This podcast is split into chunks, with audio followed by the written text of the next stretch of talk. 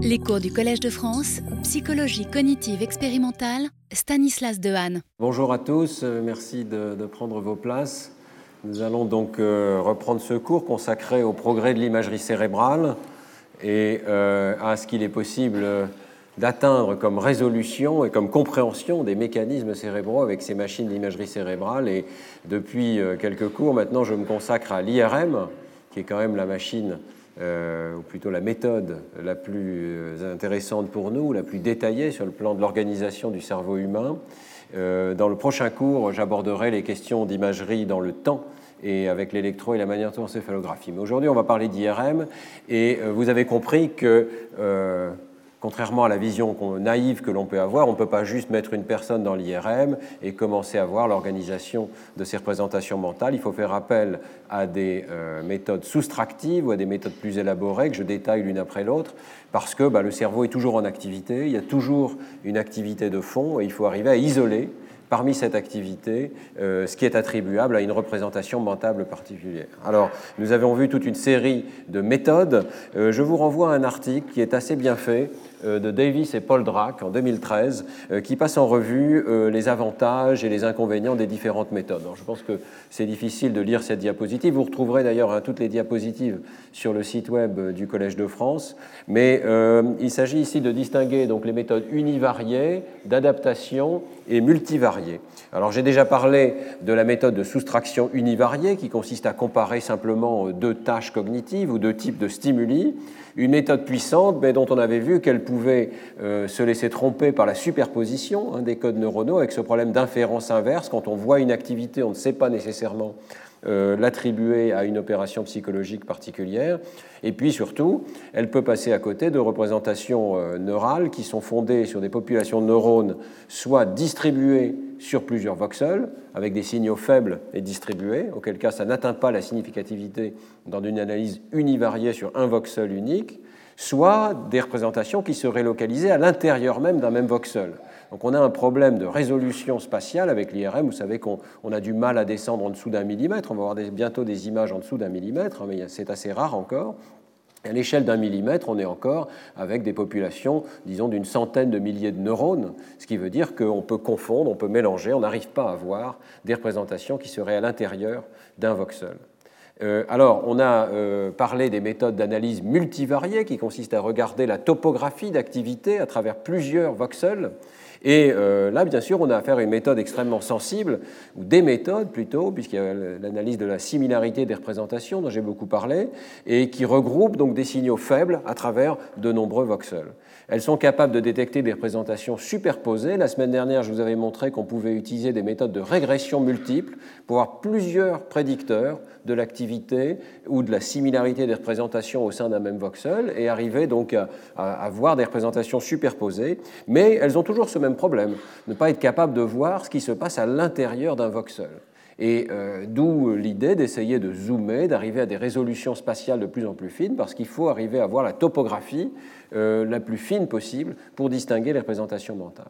Alors il y a une troisième euh, méthode qui est expliquée ici par Davis et Paul Dra, qui est cette méthode d'amorçage ou d'adaptation dont je vais commencer par parler dans ce cours. Euh, c'est très intéressant parce que en fait, c'est la seule méthode, jusqu'à présent en tout cas, qui permet de mesurer les relations entre les codes neuronaux au sein d'un même voxel, à l'intérieur d'un voxel, faire une sorte d'hyper-résolution. Alors bien sûr, les effets sont parfois faibles, dépendant de la tâche ou de l'attention, mais on verra qu'avec euh, des méthodes d'amorçage subliminal, on peut parfois euh, résoudre ces problèmes de dépendance de la tâche et de l'attention du sujet. Alors de quoi s'agit-il? Eh bien, euh, donc on appelle ça la méthode d'adaptation dans la littérature ou la méthode de priming, euh, d'amorçage, euh, telle qu'on l'a appelée avec Lionel Nakache dans nos premières études. J'ai ressorti ici une diapositive assez ancienne qu'on avait faite à l'époque avec Lionel Nakache. Et l'idée est extrêmement simple. Imaginez que vous ayez un voxel qui comprend toute une série de neurones, peut-être 100 000 neurones, et chacun ont des courbes d'accords différentes en fonction des stimuli. Donc peut-être certains préfèrent, si on s'intéresse au nombre, puisque c'est la métaphore et l'exemple filé de tous ces cours, hein, le décodage du nombre. Donc il y a peut-être des, des neurones là-dedans qui s'intéressent au nombre 1, d'autres qui s'intéressent au nombre 2, d'autres au nombre 3, mais on n'arrive pas à les séparer, ils sont tous à l'intérieur d'un même voxel. Alors évidemment, si j'utilise la méthode de soustraction classique, je vais montrer parfois un ensemble avec un objet, parfois un ensemble avec deux objets. donc un stimulus 1, un stimulus 2, eh bien, euh, s'il y a des distributions d'activité, euh, mais euh, que tous ces neurones sont au sein du même voxel, ben, l'activité totale risque d'être la même, et je ne vais pas être capable de distinguer les populations de neurones à l'intérieur de ce voxel. Et même si je fais une analyse multivariée, même si par hasard il y a un petit peu plus de neurones qui codent pour l'un ou pour l'autre des stimuli à l'intérieur de tel ou tel voxel, ça va être difficile d'arriver à faire ce type de distinction. Alors la méthode d'adaptation consiste à utiliser des paires ou des répétitions de stimuli. Elle va dire, bah, je vais regarder ce qui se passe lorsque je présente le stimulus 2, par exemple, précédé par plusieurs présentations de lui-même, ou éventuellement par une seule présentation de lui-même. Donc S2 précédé par S2. Et là, il y a un phénomène intéressant, pas complètement expliqué, mais qui est assez universel dans beaucoup de régions cérébrales, c'est qu'il y a une adaptation, c'est-à-dire que le signal la taille de l'activité évoquée par le stimulus diminue avec la répétition. Et en fait, diminue avec la prédictabilité de la répétition. Donc, le stimulus S2 précédé de lui-même va conduire à moins d'activité qu'une situation où S2 serait précédé d'un autre stimulus, S1 par exemple. Remarquez qu'on mesure l'activité évoquée par le même stimulus donc on est vraiment dans une expérimentation très fine, c'est le même stimulus qui est présenté à l'écran, il évoque une certaine activité, mais l'activité va être moindre lorsqu'il y a eu adaptation des réseaux neuronaux ou amorçage, avec une capacité de prédire que le stimulus S2 va apparaître. Donc cette fois-ci, on va observer une différence totale d'activité à l'intérieur de notre voxel, ce qui indique, de façon indirecte, que les stimuli ne sont pas codés par des populations de neurones identiques. S'ils étaient codés par des populations de neurones identiques, ils s'adapteraient par hypothèse de la même manière. Vous voyez qu'il y a un certain nombre d'hypothèses derrière cette méthode, et en particulier l'idée que s'il y a une représentation neurale, elle doit s'adapter, et si c'est la même population qui est activée, elle doit s'adapter deux fois. Mais sous ces hypothèses, on va avoir une sorte d'hyper-résolution, on va être capable de distinguer les euh, activations évoquées par des euh, stimuli qui, sont, qui conduisent à des activités neurales extrêmement proches dans le même voxel. Alors le design complet euh, expérimental, pour ceux qui sont sensibles à la beauté d'un dessin expérimental, c'est assez beau ici parce que donc on va regarder, on va comparer des stimuli quand ils sont répétés ou quand ils sont nouveaux, hein, c'est ça la comparaison principale qui est donc sur la diagonale de cette matrice ici, en présentant des stimuli d'adaptation S1 ou S2 et des stimuli de test qui peuvent être les mêmes, S1 ou S2, ou des variantes de ces stimuli, on va voir ça dans un instant. Et donc, quelque part, la beauté de la chose, c'est qu'en moyenne, on mesure l'activité évoquée par des stimuli identiques, aussi bien en colonne qu'en ligne ici, et euh, c'est uniquement la relation entre ces stimuli qui change. Donc c'est un design tout à fait subtil et intéressant. Par ailleurs, le sujet n'a pas besoin d'être conscient de la relation entre les stimuli, hein, et, euh, ni même de la présence du stimulus d'adaptation. Donc on va pouvoir utiliser des euh, dessins expérimentaux subliminaux. Et c'est exactement ce qu'on avait fait à l'époque avec euh, Lionel Nakache, hein, c'est des, recherches déjà assez anciennes. On avait présenté un nombre, par exemple le nombre 9 ici, pendant une durée suffisamment brève et entouré de chaînes de caractères pour qu'il ne soit pas conscient. Et ensuite on va présenter un deuxième nombre, comme 9 par exemple dans cet exemple, toujours neuf. Donc vous voyez qu'il y a répétition du stimulus. Et la question, c'est est-ce qu'il y a adaptation et est-ce qu'il y a éventuellement aussi accélération, prédictabilité du stimulus. Donc là, il s'agit de la même quantité, mais euh, vous voyez qu'on peut avoir d'autres exemples où la cible est toujours 9 et euh, l'amorce, par contre, a changé. Ici, il s'agirait du mot 6. On peut faire toutes les variantes possibles. Hein. la cible peut être en lettres ou en chiffres, l'amorce peut être en lettres ou en chiffres, la relation entre les deux peut changer. Ce qui est intéressant, c'est que dans un essai comme celui-ci, du point de vue du sujet, il n'y a aucune différence. Il fait la même chose. On lui demande de comparer les nombres avec 5, de dire si c'est plus grand ou plus petit que 5, et euh, il ne voit pas qu'il y a un stimulus caché ici, subliminal, une image subliminale qui va influencer son comportement. Alors la première chose que l'on peut montrer, c'est que la réponse de comparaison est ralentie lorsque les nombres sont différents. C'est ce qu'on avait montré ici. Donc vous avez les temps de réaction des sujets en fonction des différentes conditions. V, ça veut dire verbal, ça veut dire en mots, et A, ça veut dire arabe, chiffre arabe. Et vous voyez que, quelle que soit la notation des stimuli, il y a une accélération des temps de réponse lorsqu'on répète deux fois le même nombre, ou dans le sens inverse, on peut dire c'est un ralentissement lorsqu'il y a des nombres différents. Donc ça, ça indique déjà que le sujet est en train de traiter un nombre qu'il ne voit pas et qu'il bénéficie de la répétition. Ce bénéfice de la répétition, on peut ensuite utiliser l'imagerie cérébrale pour aller voir où il se trouve, et donc en cerveau entier, avec une résolution qui à l'époque était assez modeste, je crois que c'était 3 mm isotrope, hein, on voit une diminution d'activité liée à la répétition des nombres dans précisément le cortex intrapariétal, où on a vu au fil des exemples hein, que euh, c'est une région qui est associée au traitement des nombres. Et euh, ce qui est très intéressant, c'est qu'on peut voir donc le signal évoqué par la paire de nombres ici, présenté à temps 0. Le signal bol met du temps à monter, mais vous voyez qu'il monte moins haut lorsqu'on présente deux fois la même quantité, donc lorsqu'il y a adaptation, que lorsque on présente deux quantités différentes. Et les deux courbes ici indiquent des essais où les nombres ont été présentés dans la même notation et des essais où les nombres ont été présentés dans une notation différente. Donc soit on répète physiquement le même item, et on pourrait dire c'est le traitement de l'image, c'est deux fois la même image d'un chiffre arabe, par exemple 9 et 9, mais dans la condition de notation différente, on présente le mot 9 suivi du chiffre 9 et toutes les combinaisons de ces objets. Vous voyez que ça n'est pas trivial de penser qu'il y a des effets de répétition dans le cortex pariétal qui sont indépendants de la notation des nombres, qui suggèrent qu'il y a vraiment la sémantique, le sens du nombre en question, qui a été euh, activé ici et qui a fait l'objet d'une adaptation. Donc cette méthode d'adaptation très subtile nous permet de faire des inférences. Il y a un code neural des nombres. Des nombres comme 6 et 9 sont distingués dans le cortex pariétal. Ce ne sont pas les mêmes populations de neurones qui codent pour 6 et pour 9. Et ces populations de neurones généralisent à travers des notations différentes. Alors, cette méthode nous a permis d'aller beaucoup plus loin avec Manuela Piazza, qui était au laboratoire à l'époque, en 2004. Euh, on a étudié également la représentation des nombres sous forme non symbolique, c'est-à-dire sous forme de nuages de points. Et par exemple, on peut utiliser un design, cette fois-ci euh, quelque part euh, beaucoup plus grossier mais simple, dans lequel on va simplement adapter le sujet à voir toujours la même quantité. Donc par exemple, 16, 16, 16, vous voyez, toujours 16 points sur l'écran ici. On ne lui dit pas que ça porte sur les nombres, on lui dit juste qu'il va y avoir des, nuages de points qui vont être présentés. Il n'a rien de spécial à faire, il, a, juste besoin d'être attentif aux stimuli et euh, il s'aperçoit ou non que euh, c'est un nombre qui est répété. Puis de temps en temps, on va lui présenter des nombres de points différents. Donc ça peut être toujours 16 comme test, mais ça peut être aussi 13 ou 8 ou de l'autre côté 20 ou 32. Donc on va regarder s'il y a une déshabituation, une récupération du signal d'IRM et au contraire s'il y a toujours une adaptation au stimulus du milieu. Vous voyez qu'on change les paramètres non numériques, je ne vais pas m'attarder longuement là-dessus, mais vous pouvez voir que par exemple ici la taille des objets change, alors qu'ici elle ne change pas, et que par contre ici la surface totale est constante, je crois, alors qu'en bas elle change. Et euh, on va regarder partout dans le cerveau, est-ce qu'il y a ce type de courbe, c'est-à-dire une récupération du signal pour les nombres nouveaux, donc par exemple 8 au milieu de 16, ou 32 au milieu de 16, alors qu'il y aurait une adaptation, un signal bas, pour les nombres qui continuent d'être répétés. Et euh, lorsqu'on a fait cette expérience, on a observé à nouveau, et la convergence de toutes ces expériences est évidemment sympathique, hein, on a observé à nouveau que c'était dans le cortex pariétal, bilatéral, qu'on observait une adaptation de la quantité numérique et une récupération de l'adaptation lorsqu'on change le nombre.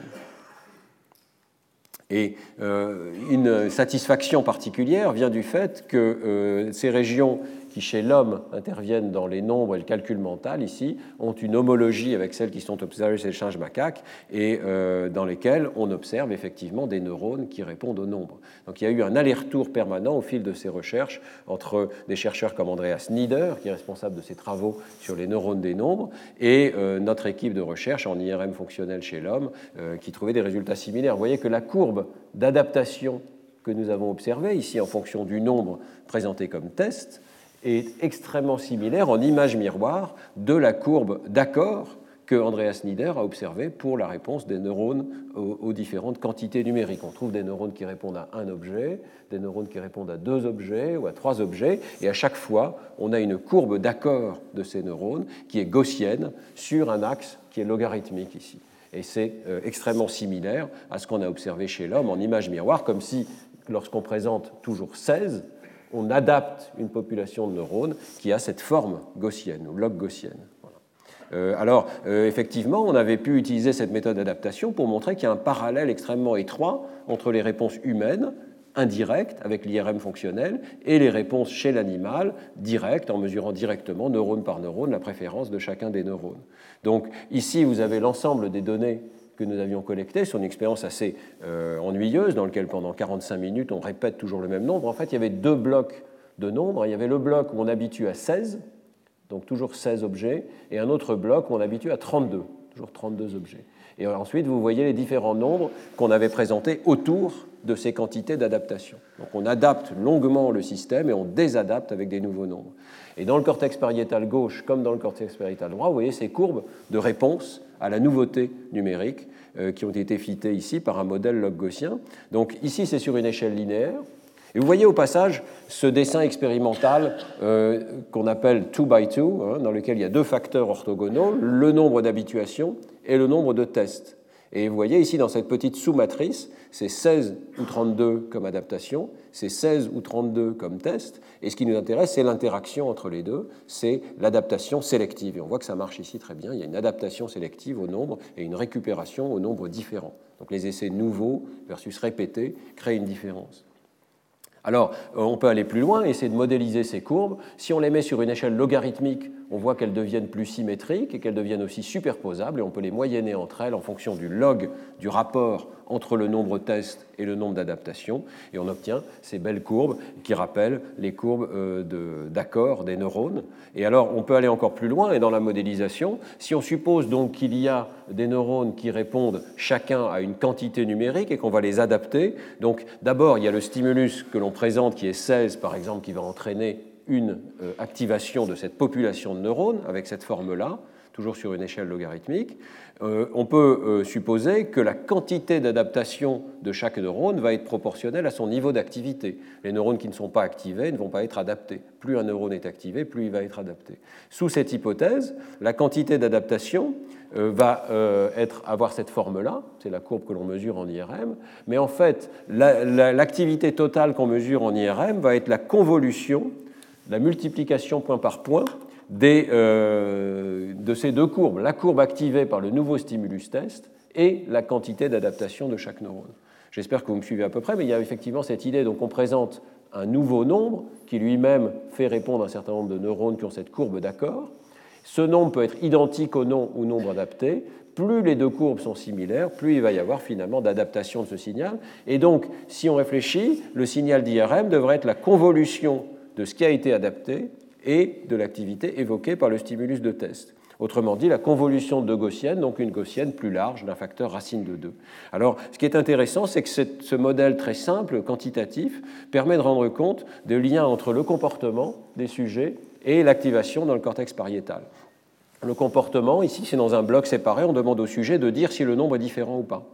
Donc vous voyez que euh, le pourcentage de réponses c'est différent varie en fonction de la distance numérique avec le nombre d'adaptations. Imaginez que c'est 16 ici au milieu. L'échelle, c'est toujours le log du rapport entre les deux nombres. C'est une échelle logarithmique et le rapport de 1 veut dire que c'est le même nombre. Hein. Voilà. Et on va jusqu'à un rapport de 2 ou de 1,5 de chaque côté en échelle logarithmique. Donc les sujets répondent de façon extraordinairement logarithmique. Ici, avec la courbe psychophysique est extrêmement régulière. Ils sont capables de détecter les différences au niveau du comportement en fonction du log du rapport entre les deux nombres. Et on voit que c'est le cas aussi évidemment pour l'activité pariétale. Elle récupère en fonction du log du rapport entre les deux nombres. Et une fois qu'on applique ce facteur de racine de 2, on voit que la largeur de cette gaussienne est à peu près la même, en tout cas dans le cortex pariétal gauche. Donc 0,17, ça veut dire à peu près 17% de détectabilité des différences numériques. Et même chose ici dans le cortex pariétal, 18%, une fois pris en compte ce facteur racine de 2, on voit que la courbe est plus large hein, euh, dans le cortex pariétal que dans le comportement. Donc on peut commencer à faire des inférences très fines, y compris quantitatives, sur euh, les courbes d'accord dans le cortex pariétal avec un certain nombre d'hypothèses sur cette méthode d'adaptation. C'est une méthode très puissante euh, qui a eu son heure de gloire, qui était très populaire à un moment, qui a été un petit peu remplacée, peut-être à tort, par les méthodes de décodage dont j'ai parlé la semaine dernière. S'il y a des signaux euh, numériques dans le cortex pariétal, bah, peut-être peut-on les décoder par décodage multivarié, et c'est devenu la méthode de choix plutôt que la méthode d'adaptation, même si les deux, à mon avis, euh, ont des rôles assez complémentaires à jouer. Alors la semaine dernière, je vous avais montré les travaux d'Evelyn Egger. Euh, je voudrais vous rappeler qu'il y a eu toute une série de travaux d'Evelyn Egger au laboratoire pour montrer que de la même manière qu'on peut adapter le signal numérique, on peut décoder le signal numérique. Dans les tout premiers travaux que Evelyne avait fait, elle présentait des nuages de points à un sujet. Elle demandait en fait exactement la même tâche que Andreas Nieder demande aux singes de réaliser avec les nombres. Donc on présente un nuage de points et on demande de le mémoriser pendant un certain délai. Et on s'était arrangé pour mesurer en IRM fonctionnel l'activité évoquée par ce stimulus échantillon qui doit être mémorisé, ensuite comparé avec un deuxième nombre. Alors évidemment, pour le décodage, il est très important d'avoir des images très stables et avec une haute résolution, parce que là, on compte sur des tout petits signaux qui sont distribués légèrement différemment à travers les voxels. Donc Evelyn avait utilisé l'aimant à l'époque à 3 Tesla, des voxels de 1,5 mm de résolution, et elle avait montré que oui, sur la base d'une région d'intérêt qui pour la plupart des sujets se situe ici dans le sillon intrapariétal, tout au long du sillon intrapariétal, eh bien on arrive à faire mieux que le hasard pour décoder lequel de deux nombres a été présenté au sujet. Est-ce qu'il a mémorisé 8 ou est-ce qu'il a mémorisé 16 alors, dans ce type de décodeur par paire, on a fait toutes les paires possibles de nombres, le hasard serait de 50%. Vous voyez ici les scores de décodage qui atteignent à peu près 70% à l'époque, c'est déjà il y a une dizaine d'années. Hein. Et vous voyez qu'à l'époque, on arrivait déjà à atteindre à peu près 70% de décodage euh, dans le cerveau des sujets du nombre qui avait été présenté. Donc les résultats de l'adaptation à un ensemble d'objets que je vous ai présenté dans la diapositive précédente et les résultats du décodage sont très convergents. Il y a un code identifiable. Simplement, euh, il faut vraiment faire des efforts considérables pour arriver en poulant, si je puis dire, l'ensemble de l'activité de tous ces voxels dans le cortex pariétal, arriver à créer un décodeur multivarié qui arrive à détecter ces infimes signaux et à dire c'est plutôt 8 que c'est plutôt 16. ce type de décodeur, on en reparlera dans le dernier cours, quand on arrive à 70% de réussite pour deux possibilités, ça veut dire que c'est une preuve de principe c'est quelque chose qui nous permet de faire des inférences sur l'organisation du cerveau. Ça n'est pas du tout euh, un décodeur qui serait pratique, par exemple, pour deviner à quel nombre la personne pense ou quelque chose comme ça. Hein. C'est uniquement un aspect, euh, pour l'instant, théorique et, euh, disons, qui nous permet de faire des inférences sur l'organisation du cerveau. Mais ce qui était intéressant ici, c'est qu'Evelyne arrivait à montrer qu'on pouvait entraîner sur un type de stimuli et généraliser un autre type de stimuli dans lesquels les paramètres non numériques, comme la taille des objets ou la surface totale occupée, étaient différents. Donc arriver au même genre d'inférence qu'avec l'adaptation. Euh, on peut aussi, avec ces décodeurs, vous savez, faire déplacer une sphère sur l'ensemble du cerveau et chercher donc dans différentes régions où se trouve le signal qui permet maximalement de décoder. C'est ce qu'on appelle la méthode de searchlight en anglais, c'est-à-dire une sorte de coup de projecteur qui cherche partout dans le cerveau où est-ce qu'il y a de l'information sur le stimulus. Et lorsqu'Evelyne avait appliqué ces méthodes, elle avait pu montrer que le maximum d'informations se situe dans le cortex intrapariétal de façon quand même assez distribuée. Il y a vraiment un code distribué dans cette, cette région. Alors, on peut faire des allers-retours comme ça entre adaptation et euh, décodage adaptation, décodage, finalement, donne des éclairages complémentaires sur les représentations mentales. Alors c'est ce qu'on a fait au laboratoire. Il y a eu le travail de Manuela Piazza suivant, en 2007, qui avait posé une question très simple. Est-ce que les quantités numériques non symboliques, véhiculées par un nuage de points, et les symboles numériques, comme les chiffres arabes ou les mots, sont codés par les mêmes neurones? Eh bien, euh, donc, pour poser la question, est-ce que le symbole 20 ou la quantité 20 points sont codés par les mêmes neurones On peut utiliser la méthode d'adaptation. On a euh, ici, par exemple, un exemple où on adapte le sujet à des nuages de points ou à des nombres. Ici, l'exemple, c'est les nombres. Hein. Et vous voyez que tous ces nombres tournent autour de la même quantité. 19, 17, 18, 19, 17, 18, 18, 19, etc. Tout ça, c'est toujours à peu près la même quantité. Puis de temps en temps, on va présenter des nuages de points, et ça peut être à nouveau la même quantité. Ici, c'est 20 points. Ou bien, ça, peut être, ça pourrait être 50. Et puis, de temps en temps, on va présenter le nombre 50 ou le nombre 20. D'accord? Donc, on va présenter des déviants qui peuvent être soit autour de la même quantité numérique, soit très loin de cette quantité numérique, et qui peuvent être présentés dans la même notation ou dans une autre notation.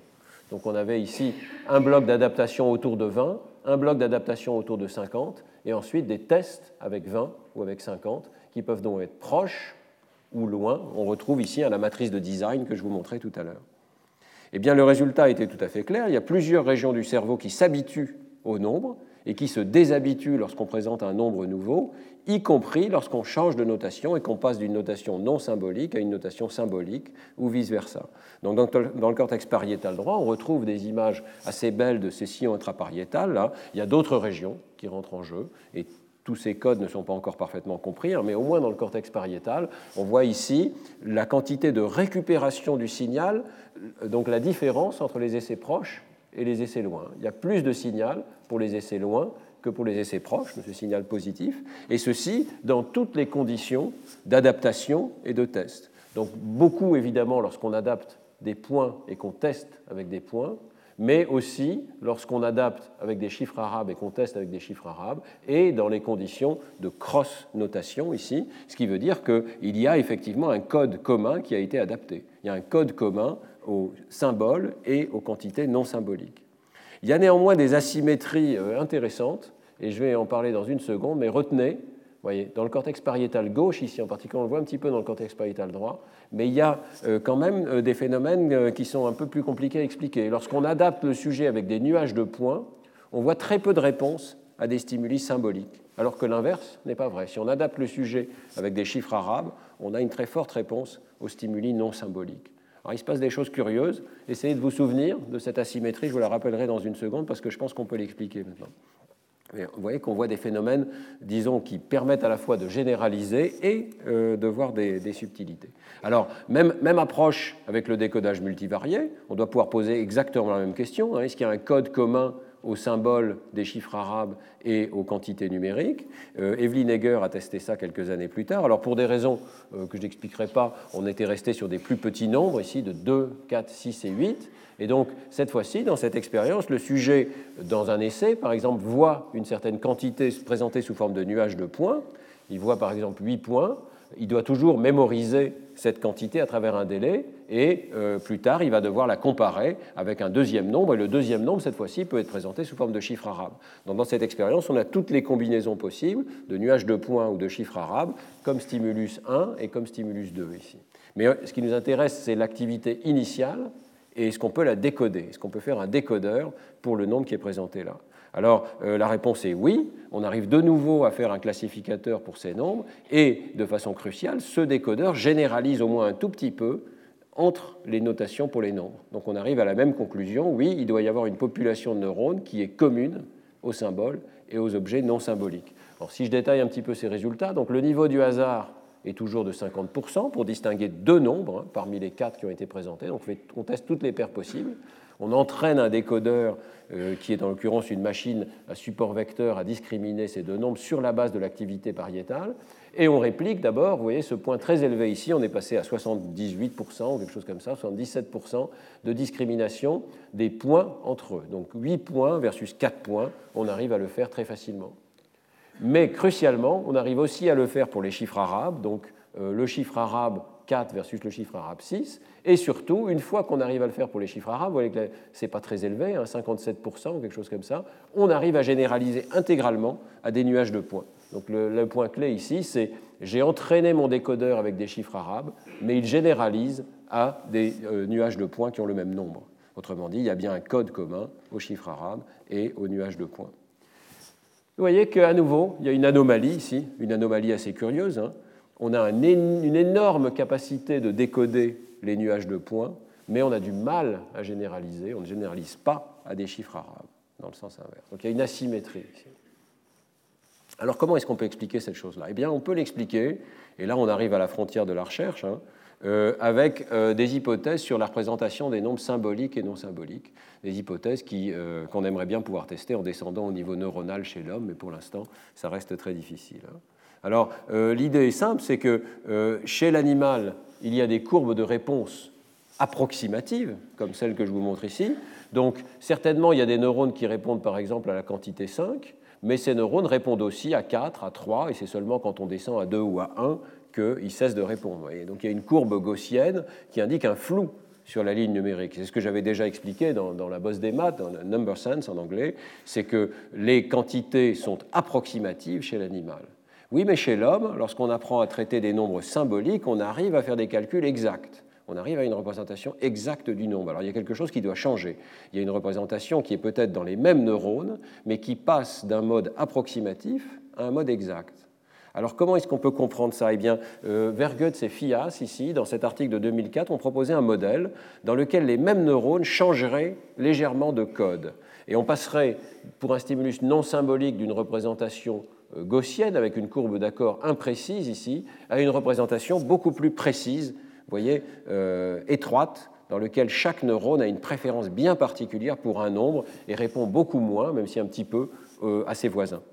Donc il y aurait deux différences. D'abord cette courbe d'accord étroite, et ensuite la dépendance de la quantité numérique. Ce qu'on sait, ce que vous voyez ici à gauche, c'est qu'il faut porter ces courbes sur une échelle logarithmique. Ce que ça veut dire, c'est que sur une échelle linéaire, les courbes d'accord s'élargissent. Plus on va vers les grands nombres, c'est la loi de Weber, plus on va vers les grands nombres, plus les représentations sont floues. Voyez. Et euh, donc ça, c'est une caractéristique de la représentation annibale et non symbolique, précoce, préverbale euh, des nombres. L'idée de virgule Cephias, c'est que ça n'est plus le cas lorsqu'on représente les nombres exacts. Chaque nombre est codé pour lui-même, chaque nombre a ses voisins, et euh, chaque nombre a une étroite courbe d'accord pour la population de neurones correspondante. Alors, ce qui est intéressant avec ce modèle, c'est qu'il explique complètement les deux asymétries que je viens de vous présenter, asymétrie euh, d'adaptation et asymétrie de généralisation d'un décodeur. Euh, imaginez que j'adapte une population de neurones qui ressemble à celle-ci, et ensuite je la teste avec un stimulus symbolique ici en bas. Je vais avoir une très forte adaptation. L'adaptation va bien marcher dans ce sens-là. J'ai adapté tous ces neurones qui répondent de façon extrêmement grossière à euh, toute une série de nombres différents, bien sûr, l'adaptation va se généraliser à ces neurones qui ont une courbe d'accord étroite. Dans le sens inverse, ça ne va pas marcher. Si j'adapte des stimuli symboliques, je vais adapter une toute petite population de neurones et il y aura peu de généralisation de l'adaptation à cette beaucoup plus vaste population de neurones qui répond à des stimuli non symboliques. Donc je vais avoir une asymétrie d'adaptation qui est exactement dans le sens que je vous ai montré auparavant. Et inversement, pour le décodage, si j'entraîne un décodeur bah, si j'arrive à entraîner, alors d'abord, ce sera beaucoup plus facile d'entraîner un décodeur sur des stimuli non symboliques, parce qu'il y a beaucoup plus de neurones qui répondent. Donc euh, j'aurai une réponse nettement plus nette et j'arriverai à des niveaux de décodage plus élevés pour des stimuli non symboliques, ce qui était le cas dans la diapo précédente. Deuxièmement, si j'entraîne ce décodeur ici, bah, il n'y a pas beaucoup de chances qu'il généralise euh, aux stimuli symboliques du bas. Pourquoi? Parce que le décodeur va utiliser toute une série de neurones qui n'ont pas de rapport avec la population du bas. Dans le sens inverse, ici j'ai une population étroite, je vais avoir du mal à construire un décodeur parce qu'il n'y a pas beaucoup de neurones qui répondent, mais si j'arrive à construire ce décodeur, il va généraliser entièrement à la population du haut parce qu'il est un sous-ensemble de la population du haut. D'accord? J'espère que vous me suivez à peu près, mais donc euh, si on réfléchit à, ce qui va se passer, il va y avoir exactement ces asymétries qu'on trouve et qui suggèrent que donc le cortex pariétal gauche, au moins, euh, pourrait avoir cette caractéristique de coder les nombres de façon étroite lorsqu'ils sont présentés sous forme symbolique. Et l'idée, qui est maintenant soutenue par toute une série de recherches sur le développement des représentations numériques, c'est que nous commençons avec une représentation bilatérale des nombres, peut-être même biaisée en faveur de l'hémisphère droit, et une représentation qui est approximative de ce type-là, et que plus nous apprenons les symboles des nombres, plus nous développons une représentation exacte associée en particulier à l'hémisphère gauche et avec un développement progressif des représentations dans l'hémisphère gauche. Donc tout ceci est assez convergent. Ce sont des inférences indirectes, hein. tout ceci sera peut-être réfuté par des observations plus directes, mais euh, au moins dans l'état actuel des données, euh, convergentes, suggérant qu'il y a effectivement ce type de codage approximatif et plus précis dans le cas des symboles. Et euh, on peut essayer d'obtenir des données un peu plus précises avec euh, ce que je vous ai montré la semaine dernière, c'est-à-dire l'analyse de la similarité des représentations ou des erreurs du décodeur. Alors ici, je repars sur cette manip d'Evelyn Egger. Vous vous souvenez que c'était les nombres 2, 4, 6, 8 présentés sous forme de chiffres arabes ou sous forme de nuages de points. On entraîne un décodeur multivarié à discriminer toutes les paires possibles de stimuli, 2 points versus 4 points, 2 points versus 4 en chiffres arabes, etc. Et euh, on obtient cette matrice euh, d'erreur du décodeur. Cette matrice est extrêmement riche d'enseignements. Alors même si je vous ai dit la semaine dernière que ce n'est pas forcément une bonne idée de regarder les erreurs du décodeur, c'est ce qu'on faisait à l'époque, Aujourd'hui, je pense, si on refaisait cette manip, dix ans après, on utiliserait la representational similarité, la similarité des représentations. Mais le résultat est là quand même. Donc regardez, sur la diagonale, vous avez le succès moyen du décodeur. Alors c'est la moyenne de la réussite d'un décodeur qui fait 2 versus 4, 2 versus 6, 2 versus 8. C'est le succès. C'est assez bon, on peut arriver à des taux de 80% ou 60%. Deuxièmement, hors de la diagonale, vous avez les erreurs. Donc en bleu ici, ça veut dire combien de fois est-ce que le décodeur s'est trompé lorsqu'on lui demandait de faire 2 versus 4 ou 6 versus 8. Alors vous voyez qu'il y a des erreurs. Alors, la première chose, on va regarder cette matrice une par une. D'abord, pour les nuages de points, c'est extrêmement clair qu'il y a quelque chose comme la loi de Weber. Quand les nombres sont grands, on a tendance à les, confondre. Donc on va, confondre 6 et 8, alors qu'on ne confond pas 2 et 4. on confond un petit peu 4 et 6. C'est exactement ce qui est prédit par cette approximation. Plus on va vers les grands nombres, plus les nombres sont flous, plus on a tendance à les confondre. Ça n'est pas le cas pour les chiffres. Pour les chiffres, il n'y a pas cette notion que plus on va vers les grands nombres, plus on fait d'erreurs. Par contre, il y a plus d'erreurs, c'est plus difficile à discriminer les chiffres parce que les populations de neurones supposément sont plus petites. Donc c'est tout à fait compatible avec l'idée qu'il y a une précision plus grande ici, mais des populations de neurones plus éparses, moins nombreuses. Alors qu'ici, il y a une précision moins grande, mais des populations de neurones plus importantes. Et puis, alors, on aurait espéré évidemment généraliser de l'un à l'autre, on aurait dû voir la diagonale ici, on ne la voit pas. Ça, c'est un petit peu décevant, évidemment. Ça veut, dire qu'on n'est pas capable de détecter cette correspondance entre les nombres symboliques et non symboliques. Il y a peut-être une explication quand même. C'est que vous voyez que lorsqu'on présente un chiffre, le décodeur des nuages de points dit ah bah c'est 2, quel que soit le nombre présenté. C'est curieux comme erreur, mais ça pourrait correspondre à quelque chose qu'on a vu ensuite plusieurs fois, c'est qu'en fait le décodeur, quelque part, est sensible au nombre d'objets qui sont présents sur l'écran. Donc quand je présente un chiffre, moi, je présente un objet. Alors le décodeur, alors il n'a pas l'option de répondre pour 1, parce qu'il n'a pas rien traité avec ça, donc il répond 2, le nombre le plus petit dont il dispose. D'accord Et ça, c'est quelque chose qu'on a vu plusieurs fois maintenant. Donc, quelque part, pour le cortex pariétal, un chiffre arabe, c'est deux choses en même temps. C'est un objet, et puis c'est la quantité 2 ou la quantité 4 ou 6 ou 8. Tout ça, c'est une explication post-hoc hein, de ces données. On était un peu surpris de ces données. Mais ça veut dire que euh, possiblement, il y a plusieurs codes dans le cortex pariétal simultanément pour dire c'est un objet, oui, mais c'est une certaine quantité. L'aspect quantitatif du symbole numérique est évidemment quelque chose de relativement subtil et difficile à décoder. Alors la question se pose, hein, toutes ces méthodes indirectes, multivariées, euh, avec euh, amorçage, etc., est-ce qu'on ne pourrait pas aller voir les choses beaucoup plus directement? Prenons un aimant à 11,7 Tesla ou encore plus, augmentant le champ magnétique, est-ce qu'on n'arrivera pas un jour à voir beaucoup plus directement les codes corticaux? Je vais consacrer le reste de la matinée à cette question, donc d'aller euh, zoomer sur le cerveau. Et je voudrais euh, vous rappeler qu'il y a déjà un certain nombre de résultats. En fait, très tôt dans euh, les avancées de l'imagerie cérébrale, les gens ont cherché à optimiser la résolution des images. Et donc en 2001, par exemple, on trouve déjà ce résultat de Cheng et collaborateurs qui ont fait ce premier travail. Ont montré qu'on pouvait voir les colonnes de dominance oculaire, qui sont une organisation bien connue euh, du cortex visuel primaire. C'est la première fois qu'on le voyait ici chez l'homme in vivo, hein. donc avec toutes sortes d'astuces. Hein. Donc les colonnes de dominance oculaire, c'est simplement des euh, parties du cortex euh, visuel primaire qui répondent à l'œil gauche ou à l'œil droit et qui alternent.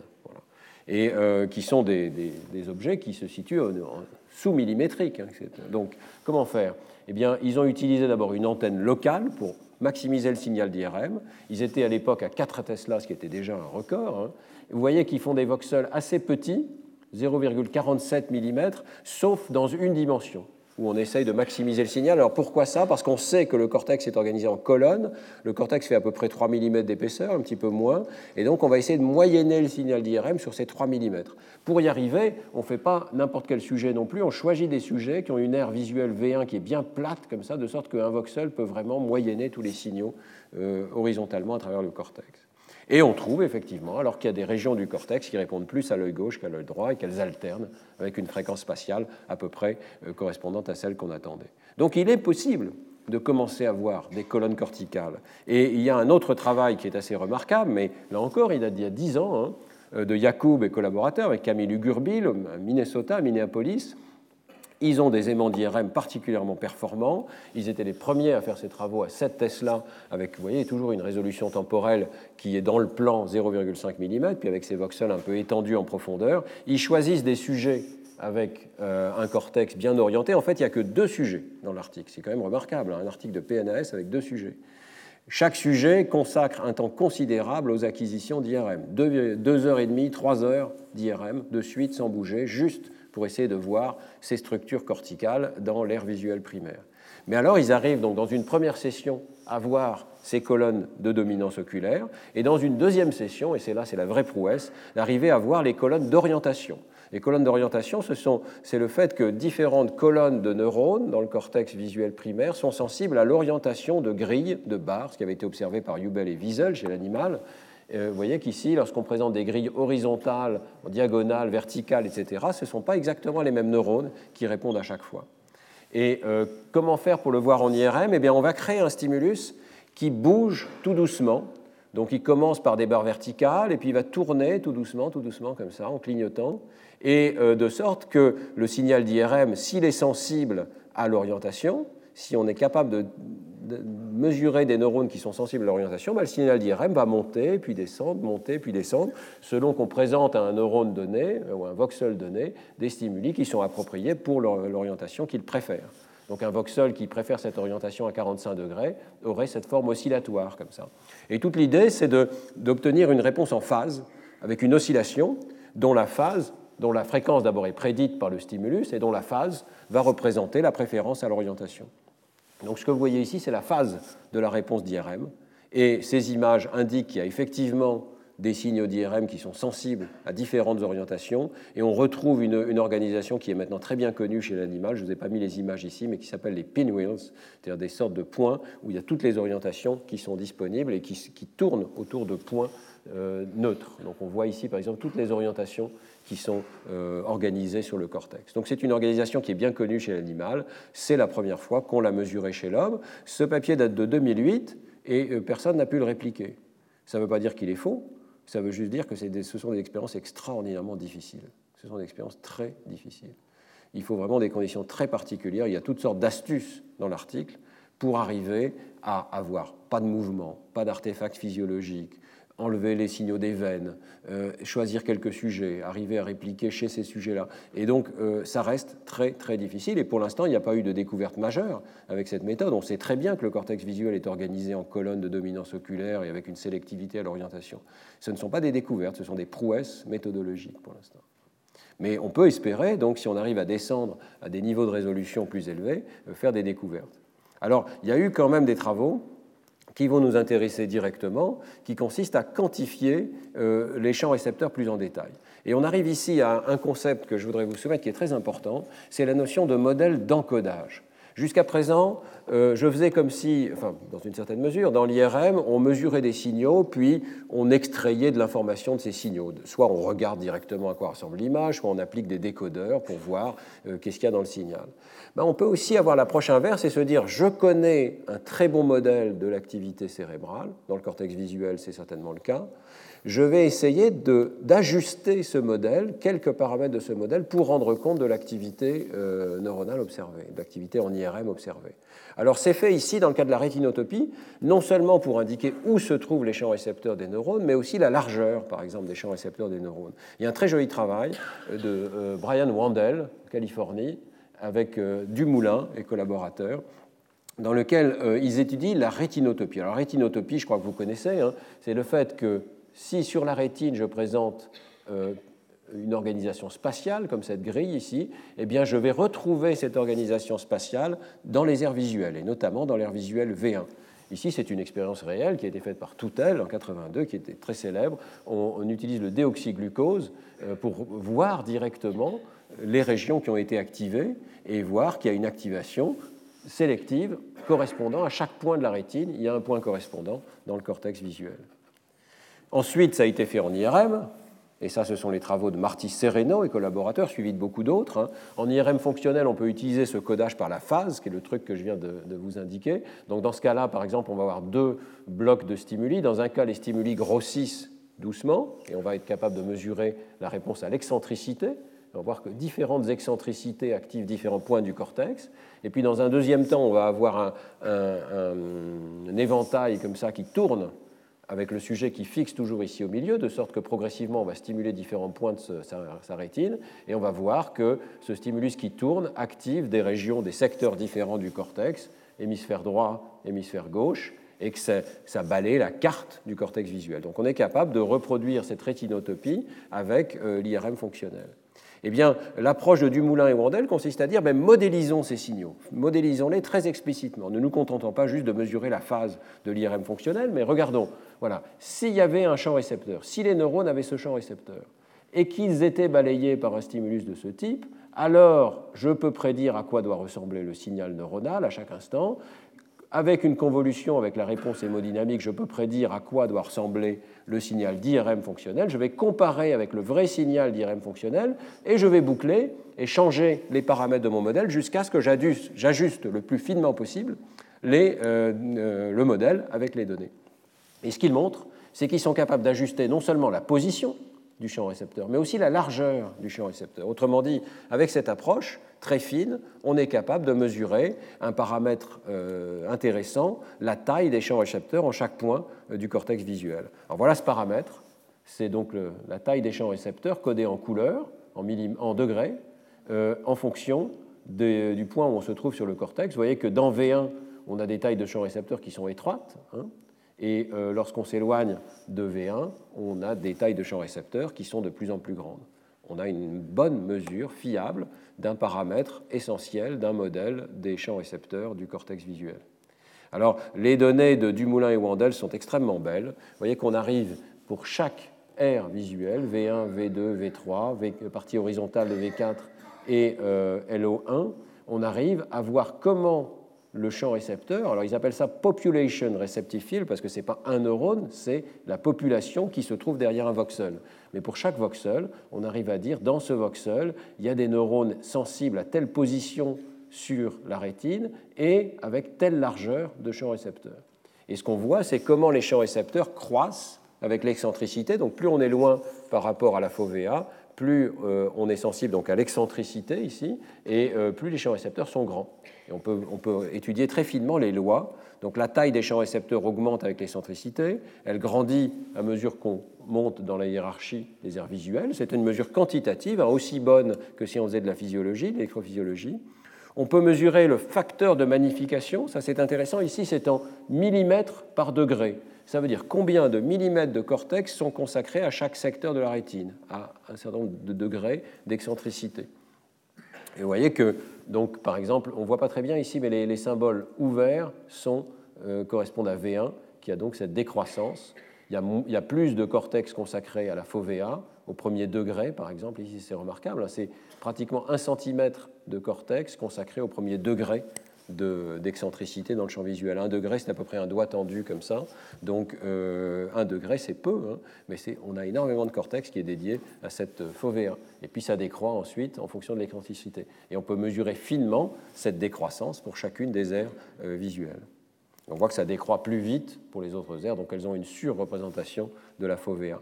Alors on peut aller plus loin, et il y a quelque chose euh, que je ne connaissais pas avant de lire cet article, qu'ils appellent le point image. C'est le produit des deux paramètres. Donc ici on est en millimètres par degré, quantité de cortex pour un degré. Ici, on a la taille des champs récepteurs en degrés. Si on fait le produit des deux, on arrive à quelque chose qui sont des millimètres, qui sont la représentation corticale d'un champ récepteur. Ça veut dire si je présentais un, point, l'image d'un point, c'est pour ça que ça s'appelle point image, si je présentais l'image d'un point, combien de millimètres de cortex seraient recrutés, étant donné qu'il y a des champs récepteurs plus ou moins grands et qu'il y a une représentation plus ou moins vaste de chaque point de la rétine. Combien de millimètres sont recrutés pour un point? Et alors il y avait une hypothèse qui était que c'est constant, quelle que soit l'excentricité. On voit que dans V1, c'est à peu près constant, mais ça n'est pas le cas, et ils peuvent réfuter ce modèle dans les autres aires visuelles. Ce que ça veut dire, c'est qu'il y a une surreprésentation, là encore, hein, de la partie fovéale de la rétine. Et qu'on arrive, en faisant des mesures fines et surtout en les modélisant, on arrive vraiment à des inférences remarquables sur l'organisation visuelle. Alors le cortex visuel dans ce cours n'est pas ce qui nous intéresse le plus. Moi, ce qui m'intéresse le plus, c'est la psychologie cognitive et les inférences qu'on peut faire sur les, hauts niveaux de représentation. Ça a été fait par le même groupe, par Dumoulin, avec Harvey, Ben Harvey, euh, dans un papier de Science en 2013. Ils sont allés voir la représentation des nombres avec le même genre de méthode. L'idée, c'est la même, c'est de dire on va présenter cette fois-ci non plus juste des barres orientées ou des, des points à des différents endroits du cortex, mais des nombres. Et on va regarder si on peut modéliser les réponses du cortex cérébral en chaque point du cortex à euh, ces différents nombres, en supposant qu'il va y avoir des neurones gaussiens qui répondent à certains nombres. Alors vous voyez que pour différents voxels ici, ce que vous voyez, c'est la courbe de réponse du signal d'IRM en fonction du temps à des stimuli qui sont des nombres croissants et ensuite des nombres, les mêmes nombres décroissants. Donc euh, les nombres qui étaient ici en jeu étaient des petits nombres, je crois que ça allait jusqu'à 7, 1 à 7. progressivement. Et donc, on va présenter 1, 1, 1, 1, 2, 2, 2, 2, 3, 3, 3, 3, etc., jusqu'à 7, et puis ensuite 7, 7, 7, 7, et on redescend jusqu'à 1. Voilà, avec plusieurs secondes ici de présentation des stimuli, et c'est un signal moyenné sur toute une série de répétitions. Et alors, on voit, voilà, un voxel qui préfère clairement les petits nombres, et un autre voxel qui préfère clairement les grands nombres. Et on peut faire une carte dans laquelle on voit ces préférences, cette fois-ci directement à la surface du cortex, hein, dans lequel il y a une préférence de certains points du cortex pour les petits nombres et une préférence d'autres points du cortex pour les grands nombres, avec une carte qui est relativement systématique, qu'il faut mesurer évidemment sujet par sujet, parce qu'elle varie d'un sujet à l'autre, mais avec quand même une organisation reproductible, et notamment ce qui a été rapporté par Harvey et collaborateurs, les petits nombres se situent proches de la ligne médiane, et les grands nombres s'éloignent de la ligne médiane. C'est absolument remarquable. Hein. C'est comme si on peut, on peut parler de numérotopie, de la même manière qu'il y a rétinotopie, parce que la rétine se projette sur le cortex de façon systématique, ben, il y aurait numérotopie. Les nombres se projettent de façon systématique sur le cortex. Et dans un article récent, que je ne cite pas ici, de Thomas Hannagan, euh, nous avons montré comment on pouvait comprendre cette organisation et la modéliser à partir d'un modèle de vecteurs neuronaux. Pour ceux que ça intéresse, je vous renvoie vers cet article de, Thomas Hannagan. Mais l'idée ici essentielle, c'est modéliser l'organisation et arriver à extraire des paramètres tels que le nombre préféré, qui peut être différent en différents points du cortex. Alors Harvey et collaborateurs étendent leur approche à la question très importante évidemment de savoir si le nombre est confondu avec d'autres stimuli, avec d'autres aspects du stimulus, par exemple la taille des items. Et donc dans un deuxième article, dans PNAS en 2015, ils appliquent exactement la même approche pour regarder comment la taille des objets est codée dans le cortex pariétal. Donc cette fois-ci, ils présentent des objets de taille différente, mais c'est toujours un objet. Vous voyez, il peut être petit, moyen ou grand. La taille varie de façon continue, elle monte et puis ensuite elle descend. Et on continue de retrouver, vous voyez, différents voxels. Ici, un voxel donné préfère les petites tailles, un autre voxel préfère les grandes tailles, et on va ajuster les courbes de réponse euh, de l'IRM avec un modèle dans lequel euh, on suppose qu'il y a des neurones qui sont accordés à une certaine taille, qui ont un certain euh, diamètre de réponse, donc ils aiment bien une certaine taille, mais ils ont aussi une courbe d'accord qui peut être plus ou moins large, et ces deux paramètres vont être ajustés pour chaque voxel. Et alors, euh, ce modèle peut aller assez loin. Par exemple, on peut regarder si c'est mieux d'avoir un modèle log gaussien ou linéaire. Et il trouve qu'un modèle linéaire, où la taille des objets serait codée de façon linéaire, est meilleur pour cette région du cortex, qui est le cortex pariétal. Et surtout, il trouve qu'il y aurait des cartes superposées pour la taille des objets et pour le nombre d'objets dans le cortex pariétal. Ils voient directement, avec leur méthode, enfin directement après reconstruction par le modèle, ils voient que différentes régions du cortex pariétal gauche et droit sont sensibles à euh, des nombres différents et aussi à des tailles différentes. Ici, c'est la reproduction du nombre, mais sur les, euh, si vous arrivez à voir ces pointillés ici, on voit les limites de la taille des de la carte de la taille des objets qui est présentée. Et le résultat qui est assez frappant, c'est que c'est le même cortex, grosso modo, qui simultanément a des courbes d'accord pour les nombres et qui a des courbes d'accord pour la taille. Les cartes ne sont pas identiques, mais elles sont en registre partiel, l'une avec l'autre, ce qui fait qu'il y a une corrélation des cartes entre elles. Si un voxel préfère les grands objets, il a tendance à préférer les grands nombres. Voyez. Mais cette corrélation n'est que partielle, et il y aurait, d'après Harvey et Dumoulin, deux cartes superposées dans le même cortex. Donc c'est plus compliqué que dans le cortex visuel primaire. Hein. Il peut y avoir plusieurs paramètres différents qui sont codés par le même cortex, mais on arrive à décrypter ces représentations en les modélisant. Donc, ce travail, quelque part, confirme, avec une visualisation plus directe, qu'il y a effectivement des cartes des nombres dans ce cortex pariétal, mais qu'il faut faire attention parce qu'il y a aussi des cartes d'autres paramètres non numériques. Alors, euh, cette notion de modèle d'encodage peut évidemment être appliquée au cortex visuel d'ordre supérieur. Dans le cortex euh, inférotemporal, ce n'est plus juste la rétinotopie qui compte, ce n'est pas le point sur la rétine ou l'orientation d'une grille qui compte, c'est la présence d'un visage ou la présence d'un objet particulier qui va euh, faire répondre les neurones de ces régions. On sait très bien qu'il y a des neurones qui sont sensibles à la région des yeux ou au profil d'un visage. Est-ce qu'on va être capable de faire ce type d'inférence avec l'IRM eh bien, on peut imaginer d'avoir la même approche, c'est-à-dire d'essayer de modéliser les réponses d'un voxel en fonction de sa courbe d'accord mais sa courbe d'accord dans un espace de haut niveau qui est l'espace de réponse aux objets. Alors comment faire? On va pouvoir s'appuyer sur des réseaux de neurones, des réseaux de neurones qui fournissent un modèle approximatif mais euh, qui ressemble un petit peu à ce que euh, le cortex fait réellement. Donc une hiérarchie de couches successives de neurones modélisés sur ordinateur qui reçoivent une image en entrée, qui appliquent des convolutions successives et euh, en sortie peuvent reconnaître s'il s'agit d'un visage, s'il s'agit d'une maison, s'il s'agit d'une voiture, s'il s'agit d'un chien, etc.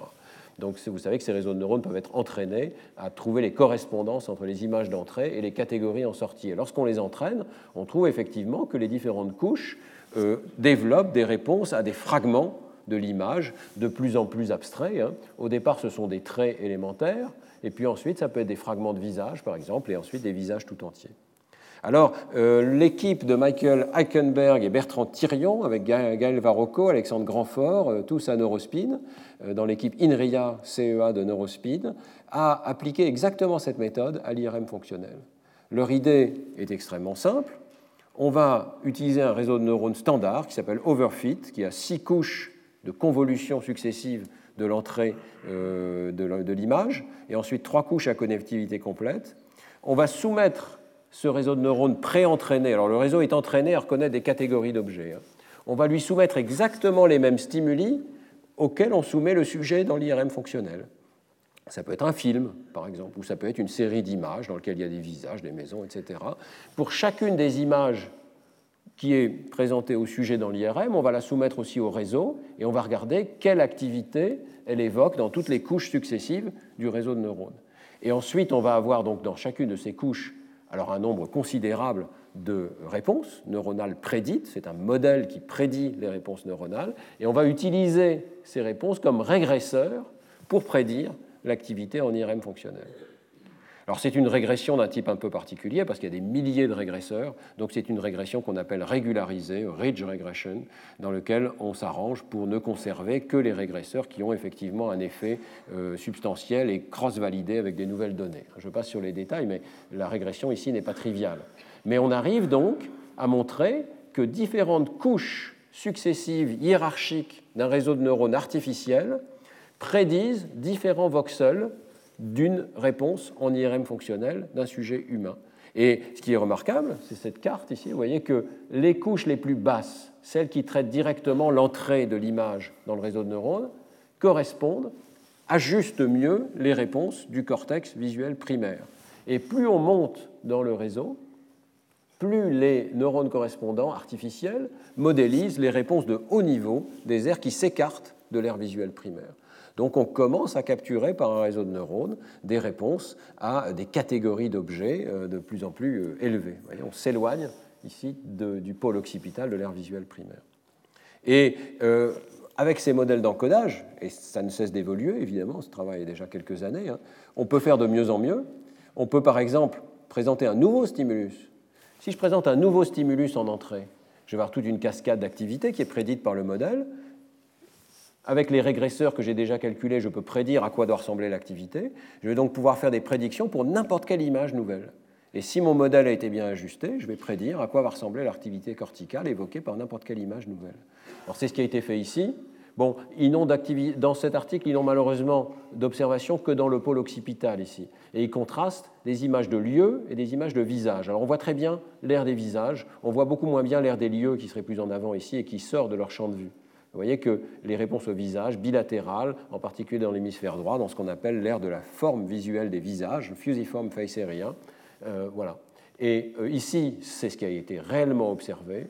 Ici, c'est ce qui a été prédit par le réseau de neurones pour des stimuli qui n'avaient pas servi de base d'entraînement du tout, hein, qui sont des stimuli nouveaux, mais qui ont, on a pu prédire à quoi allait ressembler l'activation évoquée par ces stimuli nouveaux. Donc il commence à avoir une correspondance entre réseau de neurones et, euh, artificiels et euh, réseau de neurones réels, si je puis dire. Euh, alors vous trouverez dans la littérature d'autres articles, je ne les ai pas tous passés en revue, hein, mais par exemple celui-ci du groupe de Sitchi et collaborateurs, dans lequel ils ont une approche un petit peu différente. D'abord, ils vont modéliser à la fois les signaux MEG, donc magnétiques en fonction du temps, avec une précision temporelle très bonne, et ils vont aussi modéliser les signaux d'IRM fonctionnels. Et puis la deuxième différence dans cette approche ici, c'est qu'ils utilisent les matrices de similarité ou de dissimilarité dont je vous ai parlé dans le cours précédent. Donc ils ne vont pas directement modéliser les signaux d'IRM fonctionnel un par un, mais ils vont modéliser les matrices de ressemblance entre les stimuli. L'idée, c'est que, par exemple, la couche 1 et la couche 8 ont des formes de similarité pour différentes images qui ne sont pas les mêmes. La similarité des représentations ne va pas être les mêmes et c'est ça qui va être prédit, qui va aider à modéliser les différentes régions du cerveau. Alors, euh, il montre que ça marche bien. Toujours en IRM, vous voyez ici donc la couche 1 d'un réseau de neurones artificiels qui prédit bien le pôle occipital, et les couches supérieures, ici c'est la couche 8, qui prédisent plutôt les aires extrastriées, éloignées du cortex visuel primaire. Et puis, en fonction du temps, vous voyez ici que les différentes couches successives du réseau de neurones artificiels prédisent des temps différents de réponse euh, en magnétoencéphalographie. Donc c'est le début d'une activité très intéressante où on ne se contente plus d'observer l'activité en IRM ou l'activité en MEM, mais on la modélise. Et on la modélise de façon quantitative avec des réseaux de neurones. Alors dans les deux travaux que je viens de citer, on a pris un réseau de neurones qui est état de l'art, mais il y en a plusieurs disponibles. Alors on en a choisi un et on montre que les différentes couches modélisent à peu près le cortex. C'est une preuve de principe. Dans un travail qui est plus actuel maintenant, l'équipe de euh, Di Carlo et collaborateurs à MIT, avec notamment Danny Amins, euh, va beaucoup plus loin. Elle dit ben, il va falloir choisir parmi beaucoup de réseaux de neurones possibles lequel ressemble le plus au cortex. Et on va pouvoir sélectionner l'architecture, l'organisation, les règles d'apprentissage pour essayer de coller le plus possible au cortex. Autrement dit, alors vous savez qu'en intelligence artificielle, il y a des benchmarks, on organise des concours dans lesquels on essaye de trouver le réseau de neurones qui marche le mieux, qui arrive le mieux à catégoriser des images nouvelles, etc. Eh bien, euh, Dania Mins et euh, surtout Jim DiCarlo ici introduisent un benchmark, euh, un test qui est fondé sur l'activité neuronale. Quel est le réseau de neurones qui arrivera le mieux à reproduire les performances du cerveau humain? Y compris les erreurs du cerveau humain. Il ne s'agit pas nécessairement d'atteindre des performances surhumaines, mais au contraire d'ajuster les réponses. Alors à la fois humaines et puis animales aussi. Et euh, chez l'animal, bien sûr, on a des données quantitatives au niveau neuronal, neurone par neurone. Donc il propose des benchmarks pour chaque aire visuelle, V1, V4, cortex inférotemporal. À chaque fois, on a de grandes populations de neurones, on a un grand nombre d'images qui ont été présentées aux singes, et euh, le challenge, c'est d'arriver à trouver l'architecture de réseau de neurones artificiels qui reproduira le mieux euh, ce qui a été observé expérimentalement. Donc dans cette graphique ici, vous voyez plein de réseaux de neurones artificiels qui ont euh, été ajustés aux données du cortex inférotemporal ici dans l'axe des Y et au comportement dans l'axe des X. Et le, un des résultats frappants ici de ce travail, c'est que plus on ajuste le comportement sur l'axe des X, plus on ajuste aussi les réponses des neurones du cortex inférotemporal. Donc ça donne un peu d'espoir. Pour la plupart des modèles, il y a des exceptions ici, mais en ajustant le comportement, quelque part, avec ces architectures de réseaux de neurones à convolution, on ajuste aussi en partie euh, les réponses des neurones. Donc ce sont vraiment des, choses extrêmement récentes. Vous voyez que ce Brain Score a été proposé en 2018.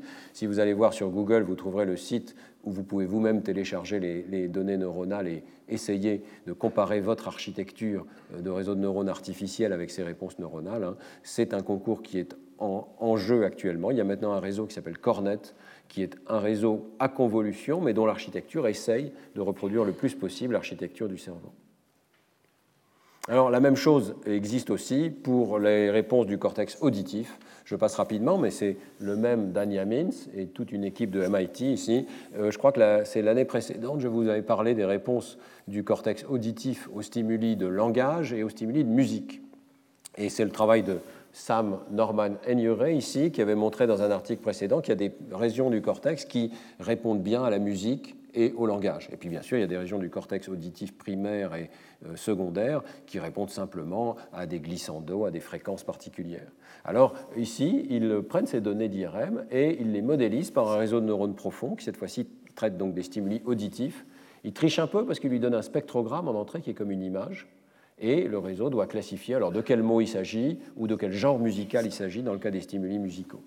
Ils sélectionnent plein d'architectures neuronales différentes. Ils trouvent que c'est celle-ci qui est la bonne, un réseau dans lequel il y a une partie commune et une partie spécialisée pour les mots et euh, pour la musique. Et ensuite, ils montrent que ce réseau ajuste de façon assez bonne les réponses effectives en IRM fonctionnel des régions auditives primaires et euh, secondaires, y compris dans le sillon temporal supérieur ici.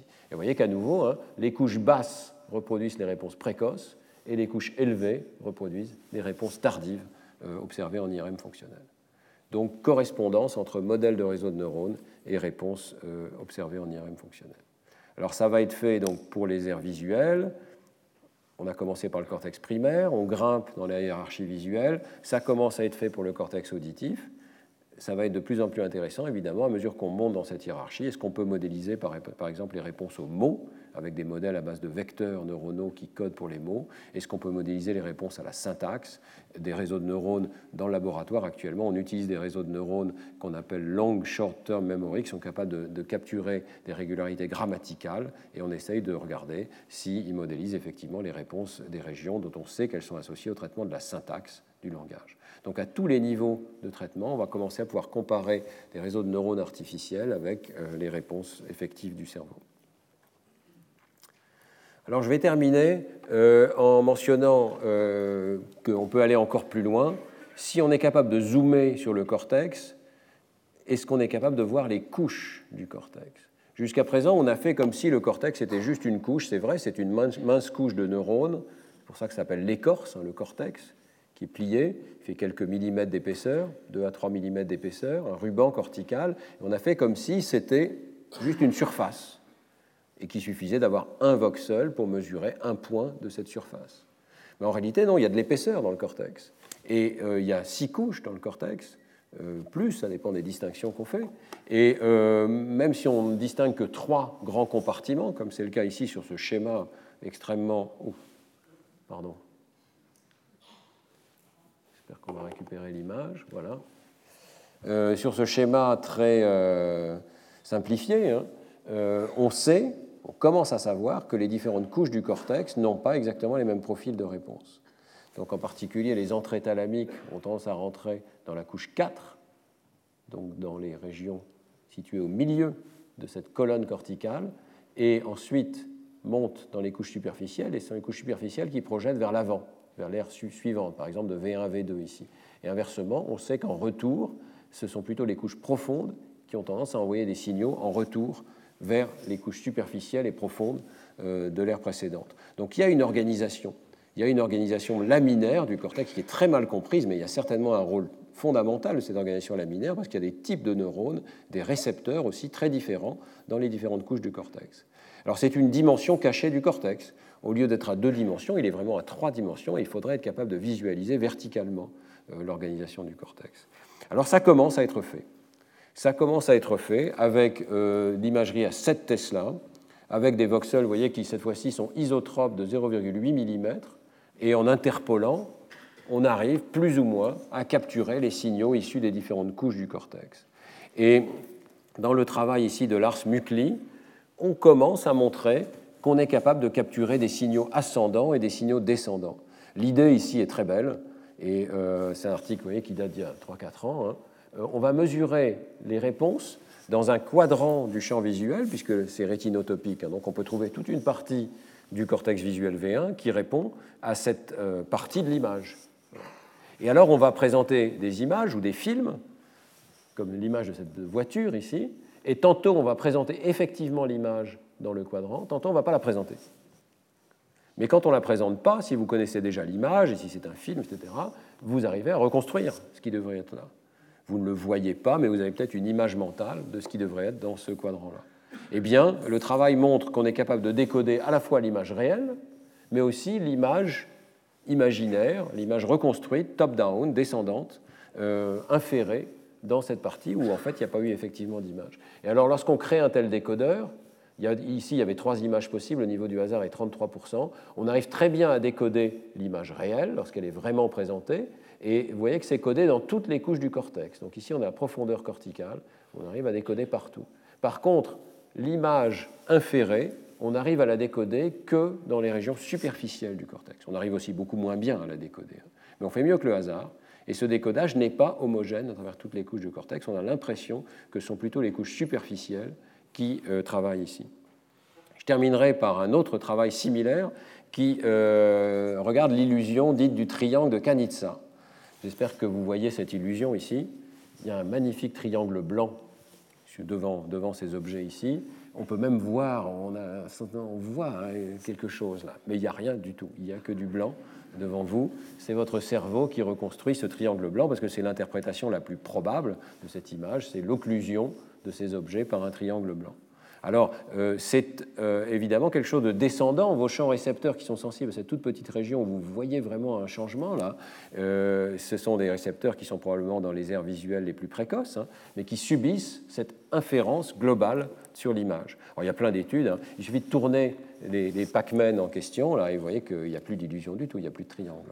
Donc, on peut facilement moduler cette illusion. Alors, c'est ce qui a été fait par Peter Koch et Floris Delange et leurs collègues, avec Denis Norris, euh, ils ont une, euh, une, illusion qui peut être tantôt du côté gauche, tantôt euh, perturbée ou tantôt du côté droit. Donc ils modulent la position de l'illusion et ils regardent très finement en chaque point de l'air visuel. Ils peuvent regarder les réponses corticales, alors toujours avec ces voxels de 0,8 mm isotropes. Hein. Ils vont regarder les voxels qui répondent au triangle lui-même, donc au milieu ici, et puis les voxels qui répondent aux Pac-Man, aux formes qui génèrent l'illusion. Et ils trouvent une modulation, qui n'était pas forcément euh, facile à prédire, hein, mais qui n'est pas la même suivant qu'on est dans les couches profondes, moyennes ou superficielles. Dans les couches profondes, dans les voxels qui répondent à la figure illusoire, on trouve une différence entre les stimuli qui induisent effectivement une figure illusoire et les stimuli qui n'en induisent pas. Donc, ça c'est magnifique, on arrive à voir le substrat d'une illusion visuelle dans les couches profondes du cortex. Il y a une amplification d'activité juste en ce point-là, une amplification qui correspond au triangle qu'on croit voir.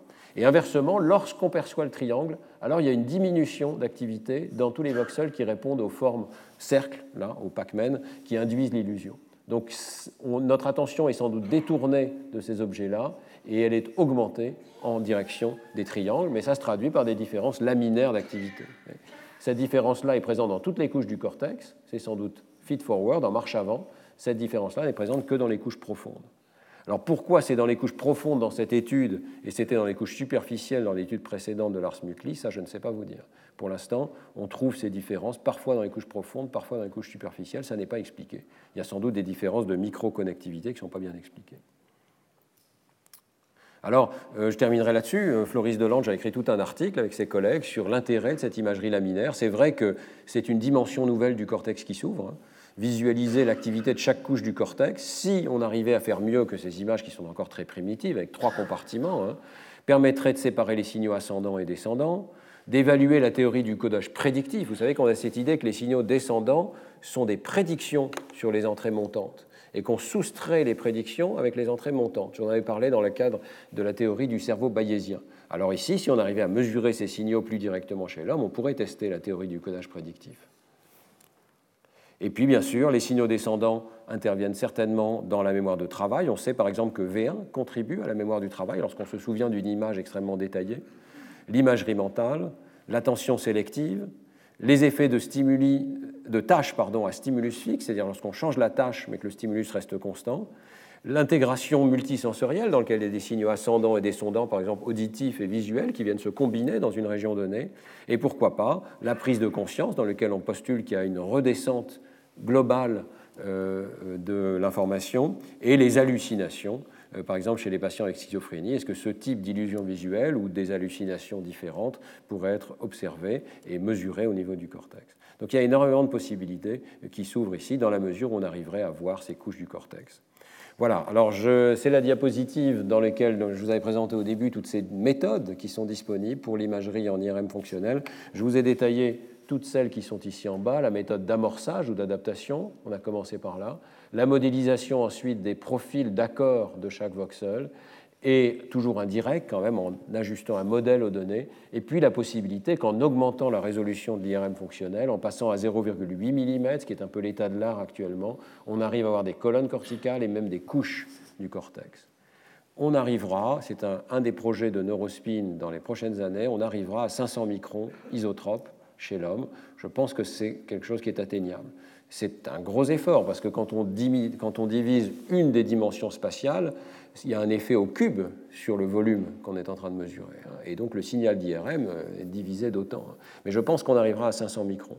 Est-ce que ça suffira pour décoder des représentations de plus en plus fines? Euh, Seul l'avenir nous le dira. Merci beaucoup de votre attention. Retrouvez tous les contenus du Collège de France sur www.colège-2-france.fr.